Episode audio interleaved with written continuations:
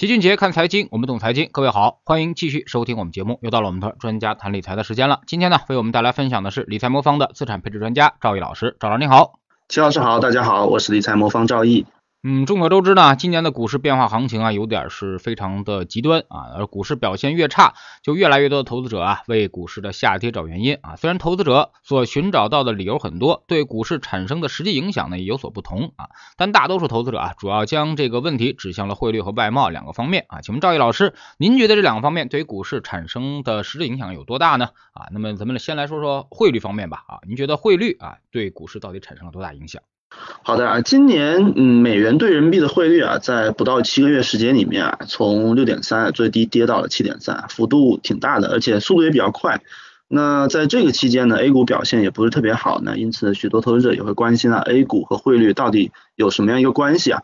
其实这个汇率啊和股票市场啊，其实它都作为金融市场市场的一个资产啊，有的时候它确实会存在一定的因果关系。比如说，如果股票大幅下跌啊，引发资本外逃，或者呢是汇率崩盘呢，引发了大量抛售股票。呃，但是这种状况一般都是发生在比较极端的一个情况下的。那绝大多数时候，股市和汇率的整个联动啊，基本上我觉得还是同步的。他们看上去啊，表现出比较强的一个相关性啊，是因为他们背后都有着类似的一些驱驱动因素，比如说经济，还有一些信心的因素。他们呢，其实更多的不见得是一个因果的一个关系。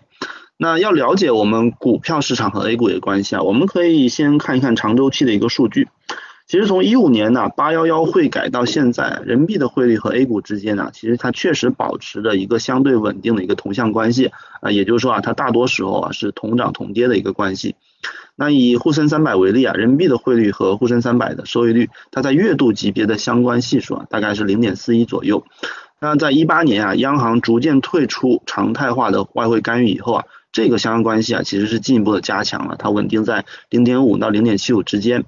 不过呢，在这个整体的正相关性之下呢，它在不同的市场环境下，这个相关性啊，其实它依然还是存在的比较明显的差异和特点。那我们不能一概而论。比如说，首先啊，我们看相关性最强的时间段，其实就是汇率快速贬值的这么一个期间。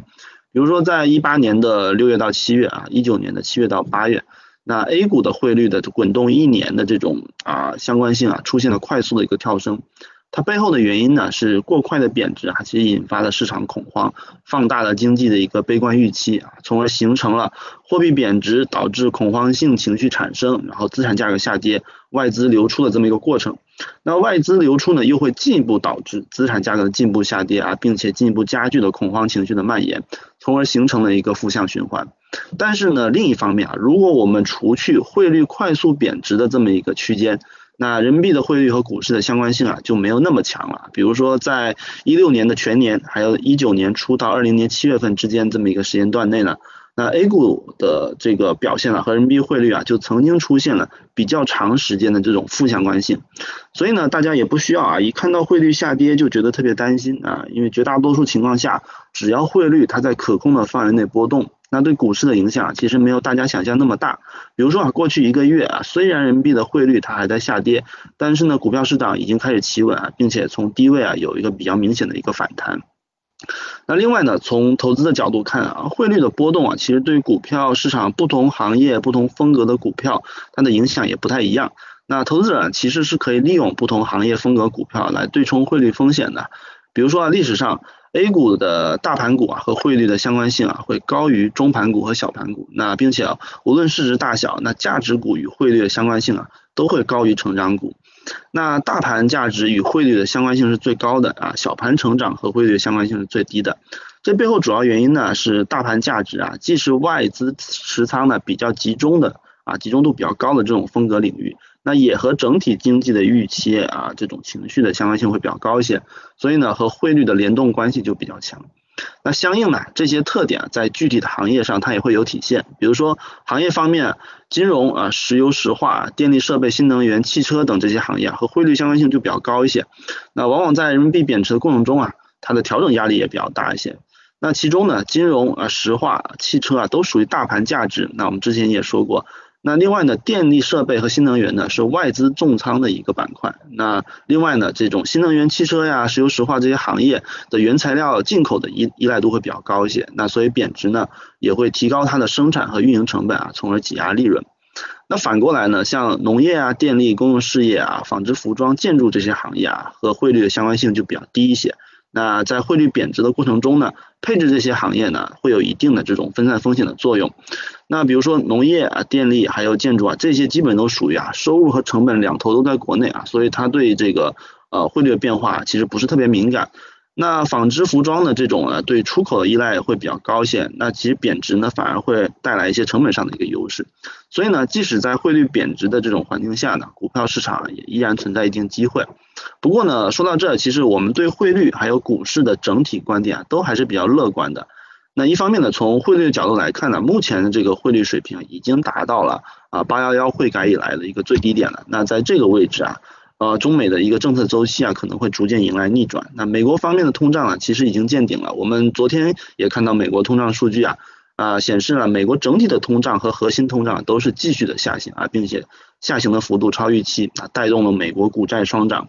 我们之前提到过啊，美国通胀见顶啊，其实已经没有悬念了，并且呢，从今年一直到明年的六月份呢。整体的高基数效应啊，都会带动美国通胀持续的一个下行。同时呢，各项领先指标也显示啊，美国将会开始面临这种衰退的风险。这意味着呢，加息的速度放缓呢，其实就是大势所趋。那而相应的，美元的升值的动力啊，也不会像之前那么强了。那回到人民币的汇率的走势上呢，大家也可以看到啊，人民币汇率在最近一个月的下跌的速度啊，其实已经放缓了。那我们之前也分析过。那只要人民币不是这种恐慌性的下跌，其实它对股市的影响也不会太大。那股票市场啊，甚至有不少这种非常长的时间段之内呢，其实是和人民币汇率啊是走出这种逆势走强的一例子。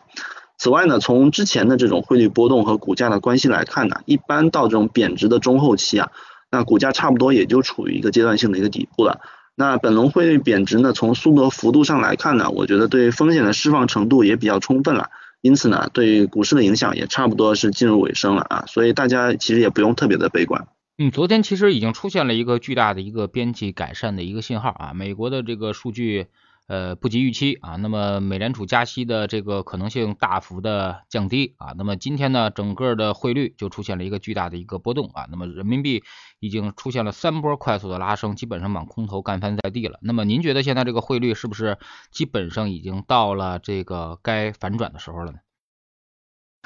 对，我觉得大的趋势的话，基本上人民币也跌的差不多了。那一方面就是我们之前说过的，美国整个周期呢，其实。啊，这个通胀下行啊是大势所趋的。昨天呢，市场反应比较剧烈，主要是因为它是一个超预期的一个回落。那市场本来也是预期它回落，只不过它超预期了，所以市场波动大一些。但是呢，超预期的回落呢，就是可能是其每次数据公布的时候都有一些预期的一个反应啊。但是整体的大的趋势，我觉得向下走呢，在明年六月份之前呢，是一个大概率的事件。那在这样的背景下呢，其实。美元它需要走相对人民币走强啊，它在货币政策上其实已经失失去了这种加息的一个动力的情况下呢，它的汇率的一个走强的趋势呢，它变弱啊，我觉得也是一个必然的一个现象。嗯，其实美元的汇率就两个点决定，一个是它的呃通胀啊，一个是它的这个。呃，加息的一个程度啊，那么经济因为通胀下行而开始减弱啊，美元加息的幅度呢，这个预期也开始逐渐的放缓啊，所以说未来美元可能掉下来的速度会比较快啊。那么如果这种趋势发生，对于 A 股你觉得会造成什么影响呢？是不是北向资金会开始往回流啊？对于 A 股，应该我们认为是应该是一个不错的消息，您怎么看？对的，如果是人民币开始走强，美元开始走弱的话，那整体来说对历史上看，对 A 股一定都是一个。正面影响会更大一些呢，因为我们也之前提过啊，整个中国的汇率和 A 股啊，基本上它是长期是存在一个正相关关系啊，特别是在一五年之后。那这一方面呢，就是说美国开始变弱，人民币如果走强，这意味着美国在变弱的过程中啊，人民币的经济还是得到市场的一个认可。所以在这种情况下呢，整个中国经济呢，如果能持续保持一个增长的话，也会增强对资金的一个吸引力。那另外一方面呢，美元走弱的过程中呢，意味着美元的流动性在缓解。那这时候呢，更多的美元流出，再加上它的利息开始下降以后呢，那越来越多的美元呢，就会开始寻找新兴市场国家的一些机会。那其中呢，中国就是这种成长比较稳定的这种经济体呢，也会成为下一个美元过剩资资金的一个追逐的一个热点啊。所以从两方面因素来看的话，呃，大概率如果人民币能够相对美元开始走强的话，那也意味着 A 股未来呢上涨的机会也会更多一些。那么这两个因素啊，那么会不会对股市产生持续的压制作用啊？刚才我们已经说了啊，那么如果未来出现好转啊，下滑的趋势变得更大一些的话，那么投资者该如何去应对呢？您有什么建议？是的，这个我们刚才说完汇率啊，其实这个另一个因素我们提到的就是这个出口啊，比如说那个确实啊，今这几年来啊，这个我们国家的经济体量在增大啊，但是整体的这个经济重心呢，已经开始向内需的转移啊，所以。对出口的这个贡献呢，其实呃对经济的贡献啊，其实已经越来越小。那截至二一年呢，就我们国家的整个呃货物贸易啊占 GDP 的比重啊，其实已经只有百分之三左右了，相比零七年啊高点啊百分之九左右啊，已经大幅的一个下降。那所以对于中国经济来说呢，未来很长一段时间啊，可能影响经济最重要的因素啊，那就是内需了。那在这方面呢，我们和美国会越来越接近。因为内需啊开始成为最主导因素，那外贸啊只是锦上添花。那从出口的数据来看呢，十月份呢有一个出口数据的下滑啊，引起大家对外贸的一些担忧。那比如说。呃，这个十月份的时候啊，以美元计的这个出口同比下降啊，千分之三左右啊，出现了二零年五月份以来首次的一个负增长。那我们整体认为啊，其实不用过度的担心。那十月份呢，虽然以美国计价的一个出口啊，同比下降了千分之三左右啊，但是三年复合的我们的出口同比增速啊，依然达到百分之十二。那显示呢，我们国家出口在过去几年还是保持的很高的一个韧性的。那这个月的出口比较大幅的低于市场预期呢，其实和疫情的关系比较大一些啊。如果我们从分地区的出口情况来看呢，十月份广东的疫情啊，对东盟的出口确实产生了比较显著的一个负面影响。那上半年呢，上海的疫情啊，对欧美的出口产生影响更大一些啊。但是本轮疫情啊，我们发现呢，在最近的数据啊，上海这个周边的疫情影响比较小，那因此呢，整个欧美出口整体也是保持相对稳定的。那未来呢？如果我们能够尽早的从疫情中恢复呢，其实出口也会得到一定程度的修复。不过呢，这个相较于出口的这个数量啊，现现在大家也越来越关心的是出口的质量。那这些年来呢，我们国家很多产业啊，虽然已经不从中国出口了，但是它开始转变成中国企业在海外设厂啊，它也会开始产生一些利润啊。比如说，呃，以纺织业为例啊，在整个行业里面啊，利润最高的啊是前端的这个品牌设计和这个营销环节。那下游的制造企业呢，往往面临这种高成本啊、污染比较严重，但利润又比较低的这么一个问题啊。所以目前有不少在东南亚开设的工厂，其实都是我们国内公司去投资建立的。那虽然整体的出口量啊会受到一定影响啊，但是总的利润额确实还是提升的。所以总的来说呢，对出口下滑的问题呢，这个不用过于担心呢。一方面呢，我们国家整体的这个增长模式啊，已经从外需导向切换到内需导向。所以出口的波动啊，对整体的经济影响不会特别大。那另外一方面呢，各在过去几年呢，我们整体的出口韧性还是比较强的。短期的冲击呢，主要是受疫情的一些临时性因素影响啊。我们企业在全球范围内，我觉得还是很有竞争力的。那我们目前呢，我们国家政策也是支持我们继续发展实体经济。那未来我们只要继续坚持建立这种全产业链的这种核心竞争力啊，保持我们制造大国的一个地位，那我们企业未来呢，也依然会产生。啊，非常好的一些潜力。那至于这两个因素呢，会不会持续对股市产生这个压制呢？我觉得其实都不太不需要过度担心啊。啊，汇率方面呢，我们提到了和股市固然有一定的相关性啊，但是只要除去它这个快速下跌的区间啊，其余时间啊明没有特别明显的一个规律。那特别到这种这个汇率波动的波动的这个中后期啊，对股市影响啊会越来越小。那出口方面呢，这刚才提到这一年整体表现还是不错的啊，只是疫情期间有所反复。所以企业整体竞争力没有太大的问题呢，我们预计未来也不会产生特别大的影响。那从市场上看呢，我们整体还是看好的，因为现在市场这个估值比较低啊，流动性也比较充裕，那未来上涨概率我觉得还是很大的。不过从具体的投资角度来说呢，就是说就算现在这个市场我们重新回到一个上涨的过程中，但是呢中间其实也难免啊会因为一些地缘政治的因素啊或者黑天鹅事件啊出现一些调整。所以呢，这个在抓住市场机会的这个同时呢，还是要关键看自己能不能找到适合自己风险承受能力的一个产品。那理财魔方全天候组合呢，其实可以根据投资者的这个风险承受能力啊，啊量身为投资者定制这个基金组合的这么一个产品。那从从而保护我们的投资者不被这种极端行情的啊震荡出局。那如果投资者的风险承受能力比较低呢，我们会推荐这种债券配置比较高的这种组合。那如果投资者的风险承受能力比较高一点，那我们会推荐股票配置金啊配比比较高的一个组合。那以全年后风险等级最高的组合为例呢，我们组合中呢 A 股的配比超过百分之五十，那港股配比接近百分之十五，美股在百分之七左右，那其余主要就是配置在债券里面。那通过这种均衡的配置来控制风险。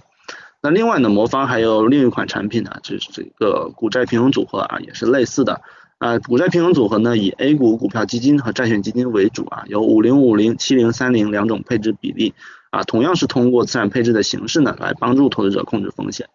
那投资呢，肯定是风险和机遇是并存的。那只要价格足够低呢，筹码足够便宜呢，其实就意味着有机会。那而风险呢，只在于啊，只要你长期待在市场里面，那波动啊总是不可避免的。那因此呢，用组合的方式来进行抄底啊，其实是比较稳妥的。那大家如果对组合投资感兴趣啊，可以下载理财魔方 APP 啊，对包括全天候组合啊、股债平衡组合在内的这种组合性的产品做进一步的了解。你总说这个你们的那个组合啊，最重视的其实就是风险防控啊。那么上个月的股市表现也是非常差的啊。那你们的组合表现会不会好于市场表现呢？啊，那么有没有一些数据？好的，从十月份的情况来看呢，这个上证指数的跌幅大概是百分之四点三左右啊，沪深三百的跌幅大概是百分之八左右，那上证五零呢跌幅是最大的啊，跌幅超过百分之十二，那全天候组合的全系列平均收益呢大概是负二点一八左右啊，股债平衡组合中五零五零的组合的收益率是负点二一，那七零三零的组合的收益率是负百分之三左右。那在最近的这种市场环境下，这种组合啊，在控制风险方面的能力呢，肯定会比单一资产做得好一些。那另外呢，现在大家肯定也比较关心一个入场时机的一个问题啊，这个我们其实也认为啊，现在是一个不错的一个入场时点。一方面呢，现在的股票市场呢估值不高啊，另外一方面，我们国家现在通胀比较低啊，整体这个整个政策周期啊还是对我们比较有利的。那除了美国的那个公布的通胀数据之外呢，其实本周啊我们也公布了最新的十月份的 CPI 的数据。我们的 CPI 数据呢是同比增长大概二点一左右啊，那从九月份的二点八的一个高点呢，出现了一个明显的回落啊，也显示了我们国内的现在通胀压力啊其实很小，那未来进一步刺政策刺激的这空间还有这个必要性啊，其实也都跟随这个数据啊其实有所上升。那具体来看我们的这个通胀的数据一些细节，我们可以发现啊，呃这个在十月份食品和非食品的同比价格啊其实是双双回落。那蔬菜和油价的下行啊，是这两个分项回落的最主要一个贡献。油价上半年大家都知道是拉动整个 CPI 的非常重要一个因素啊，但是到了下半年呢，它就已经开始转为啊拉低通胀的一个因素啊，显示大宗商品上涨的压力啊，其实已经开始缓解。那此外呢，这个核心 CPI 呢，从去年十月份开始啊，我们国内的就持续的走弱。那十月份，今年的十月份啊，延续了九月份的一个趋势啊，核心 CPI 的同比增幅维持在的千分之六的这么一个低位啊，显示我们国家现在面临的问题啊，依然是总需求不足，那根本不存在像欧美国家那样经济过热的一个问题。所以呢，那个未来啊，我们还是预计啊，年内这个 CPI 还是会保持在比较低的一个水平啊，它不会对货币政策产生制约。那原因是一方面呢，食品分项中啊，最主要一个分项是猪肉价格。在十一月份啊，其实出现了一定见顶的一个迹象啊，并且我们这轮猪周期啊和前几次猪周期相比啊，啊这轮猪周期我们的去产能的幅度并不大啊，但是整个价格上涨呢却是远远快于过去啊我们处在类似库存水平的时候的一个同期的一个涨幅，所以这其中也包括了部分的养殖户啊，其实是基于之前的猪周期经验。呃，过度压栏吸售的这么一个情况。那随着十一份、十一月份啊，这个猪肉价格开始出现松动啊，这个吸售的预期如果一旦反转，那猪肉价格上行的压力啊，应该会进一步的缓解。那第二呢，就是消费疲弱这个问题啊，目前我觉得啊，在没有大规模刺激政策出台之前呢，其实非常难以扭转。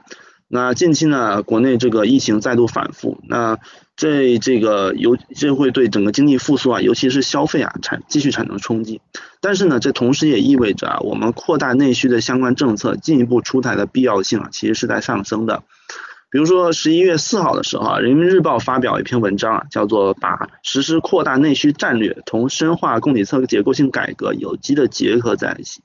那文章中指出啊，这个实施扩大内需的一个战略啊，是应对外部冲击、稳定经济运行的一个有效途径。那而对于扩大内需来说啊，整体的这种信贷总量和金融条件的支持啊，其实是必不可少的。那国内通胀数据的持续缓解啊，其实也为我们打开信贷和金融政策空间创造了条件。那在这样的一个政策环境下呢，其实对于资产配置型的资产来说组合来说啊，其实是比较有利的。也就是说啊，其实股票、债券都会同时受益于这种宽松的货币政策。那因此呢，对于还没有入场的这种投资人来说呢，其实现在入场我觉得是一个不错的时机啊，因为未来上涨空间还是比较大的。当然了，如果一笔资金呢集中进入市场啊，肯定会面临一些短期波动的一个风险。那如果投资者啊想通过更平滑的资金进出结构来参与市场，可以考虑通过啊定投加上组合的方式来逐步进入市场。我们理财魔方呢最近推出了新一期的十份定投计划啊，具体来说呢就可以把资金分成十份，每周定投一份。那另外在上证指数跌幅超过百分之三的时候啊，再额外追加一份。那买入的时候啊，可以参考五比四比一的比例配置于全天候组合、股债平衡组合以及低估值组合当中啊，啊适度的多配置一些 A 股的资产呢，同时保类保证了大类资产比例的均衡来控制风险。那大家如果对定投加组合的方案感兴趣呢，可以下载理财魔方 APP 来做进一步的了解。